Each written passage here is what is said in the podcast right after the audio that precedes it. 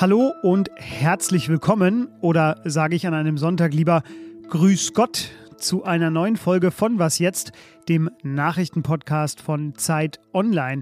Es ist Sonntag, der 15. Mai. Mein Name ist auch am Sonntag Fabian Scheler. Warum reite ich so darauf rum? Es ist meine erste Sonntagsfolge mit unserem relativ neuen Sendungskonzept. Da habe ich für Sie alles, was Sie jetzt noch zur Landtagswahl in Nordrhein-Westfalen wissen müssen. Und ein Fazit der Bundesliga-Saison, die ist ja gestern zu Ende gegangen. Außerdem habe ich heute noch das hier für Sie. Achtung, Ohrwurmgefahr.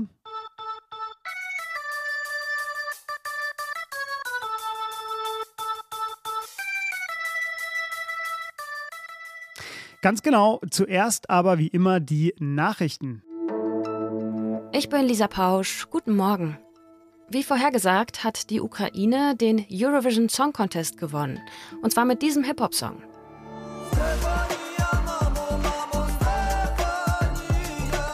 Überglücklich zeigte sich Präsident Zelensky nach dem Sieg und will den Wettbewerb im nächsten Jahr in der Ukraine austragen. Die Siegerband Kalush Orchestra rief nach ihrem Auftritt dazu auf, der belagerten Stadt Mariupol und den Soldaten im Azov-Stahlwerk zu helfen. Unterdessen ist ukrainischen Berichten zufolge einem Konvoi aus hunderten Autos und Lieferwagen die Flucht aus Mariupol in die ukrainisch kontrollierte Stadt Saporizhia gelungen. Im US-Bundesstaat New York sind bei Schüssen in einem Supermarkt mindestens zehn Menschen getötet und drei weitere verletzt worden. Der 18-jährige weiße Angreifer hatte in Buffalo erst vor und dann in einem Supermarkt das Feuer eröffnet und das in einem Viertel, in dem vor allem schwarze Menschen wohnen. Dem Bürgermeister zufolge stammte der Täter nicht aus der Gemeinde und war stundenlang von außerhalb angereist.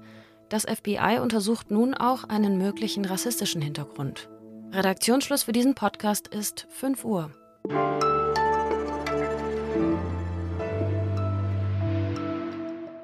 Das größte deutsche Bundesland wählt. Ein Fünftel der Bevölkerung Deutschlands wohnt in Nordrhein-Westfalen. Regiert werden sie noch von CDU-Ministerpräsident Hendrik Wüst. Heute sind 13 Millionen Menschen aufgerufen, ihre Stimme abzugeben. Es ist nichts weniger als die wichtigste Wahl des Jahres, das kann man so sagen. Es ist also ein Stimmungstest nach der Bundestagswahl im vergangenen Jahr.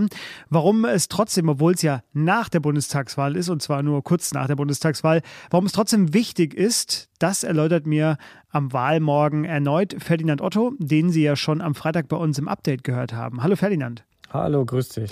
Ferdinand, äh, wir haben in der, im Was jetzt-Team so ein bisschen diskutiert vorher und uns Fragen überlegt, damit wir äh, dich, uns nicht doppeln. Und ähm, wir haben uns gefragt, warum sollte sich denn jetzt eine 57-jährige Frau aus Haldensleben in Sachsen-Anhalt auch für die Landtagswahl in Nordrhein-Westfalen interessieren? Naja, das ist schon einfach der dickste Brummer unter den Wahlen, die wir so im Angebot haben nach der Bundestags- und vielleicht der Europawahl noch. Das ist schon mehr als nur irgendwie was für Feinschmecker. Du hast schon gesagt, es geht um 18 Millionen Menschen, sechs Sitze im Bundesrat. Wer NRW regiert, gilt immer automatisch dann auch als potenzieller Kandidat für andere höhere Ämter im Bund oder sonst so. Das war bei Johannes Rau so, das war bei Per Steinbrück so, bei Hannelore Kraft, aber auch bei Armin Laschet. Also man merkt schon, NRW, ähm, dass die Wahl dort geht weit über die Bedeutung dieses Landes hinaus und ähm, reicht weit in die Bundespolitik rein. Wenn man sich NRW anschaut, besteht das ja aus, sage ich mal, den verschiedensten Regionen und damit auch aus verschiedensten Milieus. Ähm, was macht denn NRW zu einem besonders spannenden und für die Parteien deshalb herausfordernden Wahlgebiet? Ja, NRW ist eben, wie du schon sagst, ein ziemlich heterogenes Land. Ist eins dieser Bindestrich-Bundesländer entstanden nach dem Zweiten Weltkrieg, Westfalen, Lippe, Rheinland. Ähm, das hat zur Folge, dass ähm, dort einfach äh, sehr viele Milieus zusammengeschweißt wurden in ein Bundesland, die sich ansonsten ähm, vielleicht so nicht begegnen würden, wenn man da jetzt irgendwie Stadtstaaten oder was auch immer draus machen würde. Es gibt Protestanten, Katholiken, 30 Prozent der Menschen in NRW haben äh, Migrationsgeschichte. Es gibt dort boomende Städte wie Köln oder Düsseldorf mit allen Wachstumsschmerzen zum Beispiel Mieten. Es gibt dort äh, die idyllische konservative Provinz im Münsterland. Es gibt dort klassische Arbeiterstädte im Ruhrpott, die wiederum ganz andere Sorgen haben. Dann gibt es äh, grüne Unistädte, Fahrradstädte wie Bonn oder Münster. Also ähm, das bedeutet für Parteien ganz konkret, wer in NRW gewinnen will, der kann nicht nur sagen, ich spreche jetzt einfach nur die konservative Landbevölkerung oder, oder meinetwegen die äh, Ruhrpott-Malocher, weil damit kommt man nicht weit. In NRW, wer in NRW gewinnen will, der muss seine Botschaft ähm, doch so hindengeln, dass, dass er die, die Breite der Bevölkerung anspricht. Welche Implikationen erwartest du denn für die Bundespolitik, die sich ja traditionell immer am Tag danach der Landtagswahl äh, mit den Ergebnissen so richtig auseinandersetzt? Ähm, äh, also was könnte das für eine Auswirkung haben auf die Bundespolitik? Jetzt mal, sage ich mal, ein bisschen losgelöst vom Ergebnis. Oder du kannst auch gerne spekulieren, wenn du magst. Ja, ja, also das, das stimmt. Es wird zwar versucht, hier beide Kandidaten versuchen, das ganz stark auf landespolitische Themen zu lenken, diesem Wahlkampf. Verkehr, Bildung, Sicherheit, aber es ist völlig klar, so eine Wahl ist immer immer auch die Abstimmung über Bundespolitik. Die SPD plakatiert derzeit sogar Olaf Scholz in, äh, in NRW. Also die, die stellt ihn wirklich buchstäblich dort zur Wahl. Merz kommt selbst aus NRW. Ähm, das bedeutet also beide, die beiden großen Spitzenkandidaten im Bund ähm, sind eng mit, mit dieser Wahl assoziiert. Ähm, für Olaf Scholz könnte das also der erste große Dämpfer werden. Er ist äh, ja der Kanzler im Krieg in einer sehr, sehr undankbaren Situation gerade. Wenn er jetzt noch NRW verliert, ähm, das wird die Stimmung nachhaltig eintrüben. Und umgekehrt bei Friedrich Merz, der könnte durch einen Sieg hier ähm, Rückenwind erhalten für sein Projekt der CDU jetzt nach dieser wirklich, wirklich bitteren Niederlage bei der Bundestagswahl endlich wieder so ein bisschen was wie ein Selbstbewusstsein und Leben einzuhauchen und zu sagen, hey, wir können auch noch, äh, wir können auch noch Wahlen gewinnen und zwar mit breiter Brust. Das ist jetzt nur eine der Konstellationen. Es gibt noch viele, viele weitere. Das ist ja das Schöne. Wir sind heute noch am Wahlmorgen und können darüber noch munter spekulieren, wie es genau am Ende aussehen wird. Das erfahren wir erst heute Abend. Zeit Online hat natürlich ein umfassendes Programm vorbereitet. Das reicht von Live-Blog bis hin natürlich zu den großen Analysen und Essays. Verfolgen Sie das also heute den ganzen Tag. Ferdinand wird äh, da auch ganz viel mitmischen. Ferdinand, vielen Dank, dass du die Zeit genommen hast, heute das nochmal im Podcast zu erläutern. Ja, sehr gerne.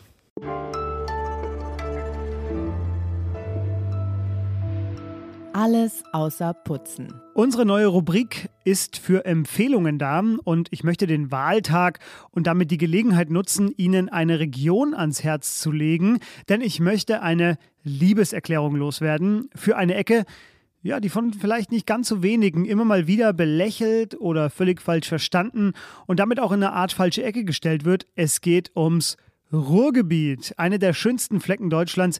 Ich komme eigentlich aus Bayern, war aber wegen der Familie häufig als Kind im Ruhrgebiet und deshalb nur die besten Grüße an die Minigolfanlage am Hallo in Essen, natürlich an die Zeche Zollverein, an das Zentrum in Oberhausen, an das Freibad Hesse in Bottrop und an alle, die den Fußball so lieben. Ihr seid das Ruhrgebiet, die Droge, die mich süchtig macht.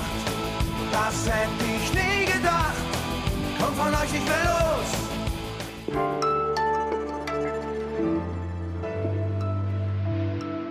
Für manchen beginnt jetzt die traurigste Zeit des Jahres, für andere hingegen die schönste, denn die Bundesliga-Saison ging an diesem Wochenende zu Ende. Es ist in der wichtigsten Frage, sage ich mal, einer Sportliga die langweiligste Liga Europas, denn der FC Bayern ist zum zehnten Mal in Folge deutscher Meister geworden. Abgestiegen sind Fürth und Bielefeld. Hertha BSC muss in die Relegation. Grund genug für mich, das Ende der Bundesliga-Saison zum Anlass zu nehmen, mit meinem Sportkollegen Oliver Fritsch die Saison nochmal Revue passieren zu lassen. Hallo Olli. Hallo Fabi. Olli, wir müssen unsere äh, Zuhörerinnen und Zuhörer einmal in die Fußballdebatte mit reinholen.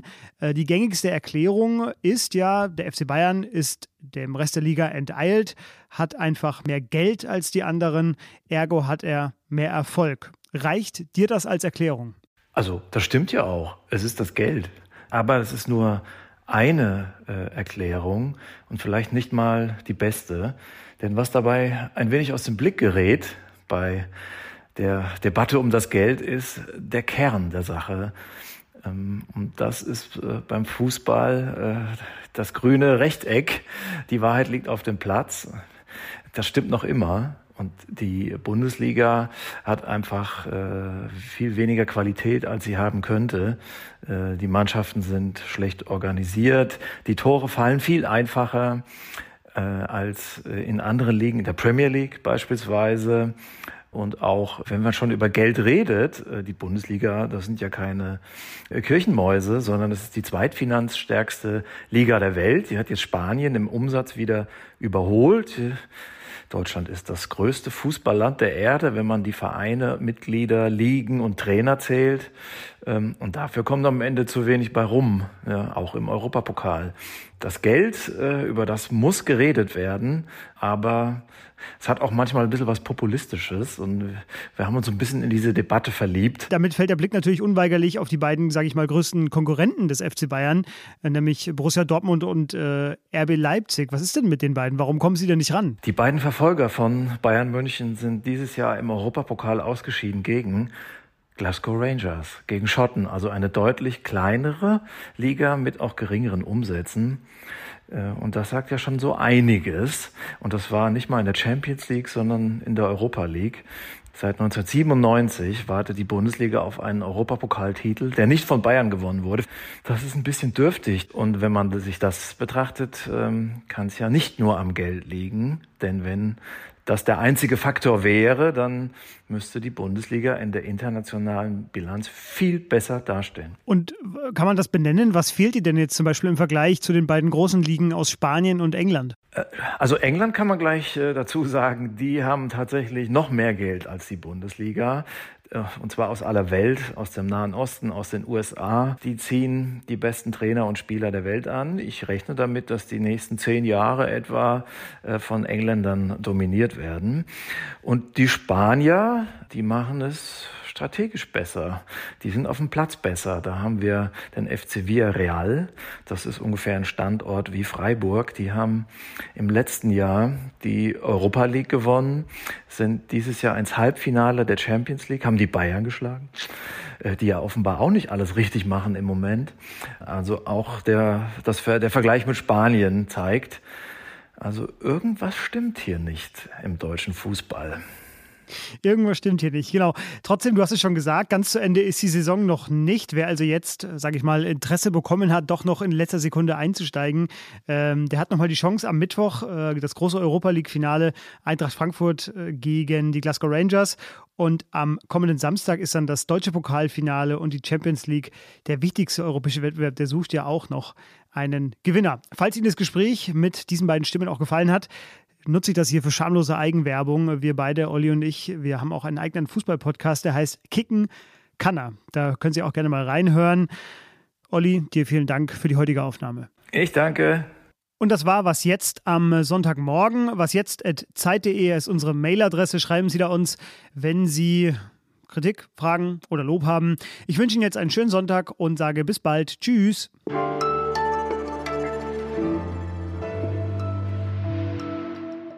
Olli, guckst du trotzdem dennoch Fußball mit ganz viel Freude und Liebe oder bist du auch abgestumpft?